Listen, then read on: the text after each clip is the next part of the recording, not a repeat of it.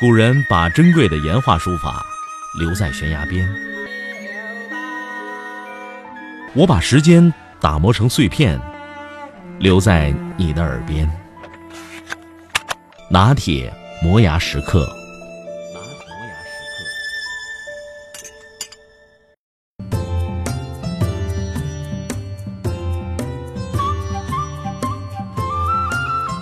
从小学到大学。教过我的老师，我算了算，大概快有一百人了。有两类老师让我记忆深刻，一类呢是指导过我写作的，另一类就是揍过我的。对那些鼓励我写作的老师，我一直心怀感激；而对那些揍过我的老师，我同样心怀感激。他们没有给我幼小的心灵造成任何创伤，倒是给今天的我留下了很多回忆的乐趣。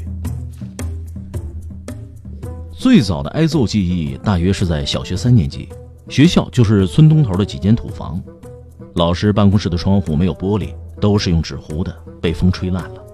老师就从我们的作业本上撕张纸糊上。窗户外边有一根电线杆，课间休息的时候实在是闲得慌，我们就比试砸电线杆，在地上画一条线，随手捡块石头站直了，瞄准了扔出去，看谁能够击中电线杆。由于发育比较晚，胳膊没什么劲儿，我就专捡那种比较轻的石块扔。结果呢，这石块在空中划出一道美丽的弧线，穿过老师那纸糊的窗户，毫厘不差的正打中老师的脑袋。同学们都像土行孙一样瞬间消失了。我独自站在操场上，一副视死如归的样子。我记得那是个姓王的数学老师，暴跳着出来，一个飞腿，扑通，我就躺地上了。老师还不解气，又抓起我的衣领，像提一只小鸡儿一样把我提起来扔了出去。结果我第二次和大地脸挨脸的亲密接触了。老师说什么我已经忘了，但是老师揍我的动作我还依稀记得。揍完了，上课铃响了，我爬起来拍拍身上的土，屁颠屁颠的回教室好好学习，天天向上去了。我的挨揍记录大部分是在小学阶段书写的。老师们的功夫千奇百怪，不成体系，难分门派。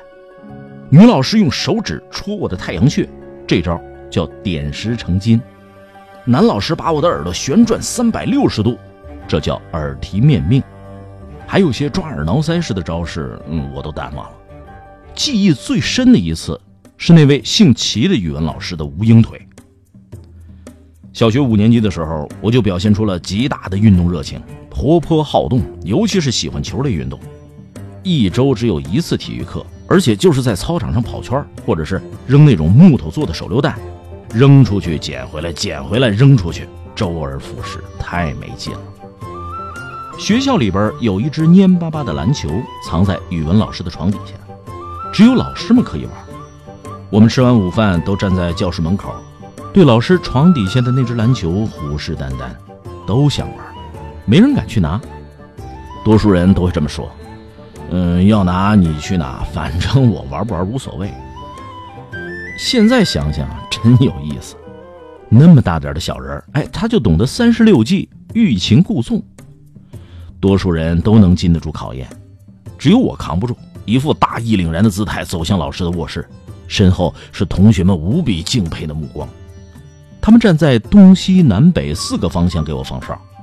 我推开老师房间的门，爬到床底下，把篮球抱在怀里。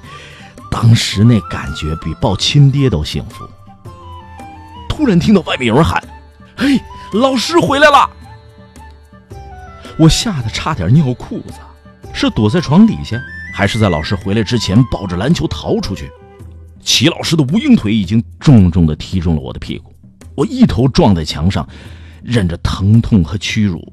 我灰溜溜的从床下爬出来跑了，齐老师站在门口大声呵斥：“这帮小兔崽子就知道玩！”从小学到初中毕业，挨揍的次数太多了，大多数都和学习没什么关系。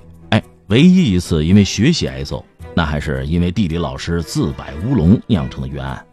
那一次我记忆犹新，地理课上。老师发完作业就开始用课本挨个抽打我们的脑袋。一道很简单的填空题，百分之八十的学生都做错了。老师很生气，后果很严重。那道题好像是亚洲和北美洲的分界在哪，我们都写的是白令海峡，令就是那命令的令。老师认为应该是白令海峡，那个岭字，他说应该是山岭的岭。揍完人，老师余怒未消，还在喋喋不休的训斥。我弱弱的站起来，拿着课本对老师说：“呃，老师，你看书上写的是白令，不是白领。”老师跑过来，拿着我的课本看了一遍，脸色由红变白，然后又拿了自己的教科书看了好几分钟，百思不得其解。好的老师敢于正视自己的乌龙，我们的地理老师，哎，就是这样。他向大家道歉了，说是自己记错了。哎，说是说了，可是我们挨的那顿揍，那是还不回来了。高中的时候写过检讨，挨过罚站，但是没有再挨揍，因为我的身体和自尊心已经迅速膨胀了，具备了和老师对抗的心理和身体条件。如果老师敢在我喜欢的女生面前揍我，我肯定毫不犹豫的抽他。我一个关系特好的同学。上晚自习的时候玩炸金花，班主任把他拉出去就给了一拳。这哥们更厉害，跳起来给老师一大嘴巴，然后人直接回家了，并且已经想好了在县城里找个工地干活，不上学了。我们都特别害怕，我们知道他的班主任肯定会去告诉校长，然后他就会被毫无争议的开除。出乎我们意料的是，班主任第二天让我们通知那哥们快点回来上课。老师根本没有报告给校长。现在，我们每回谈起那位老师，都是愧疚中充满了敬意。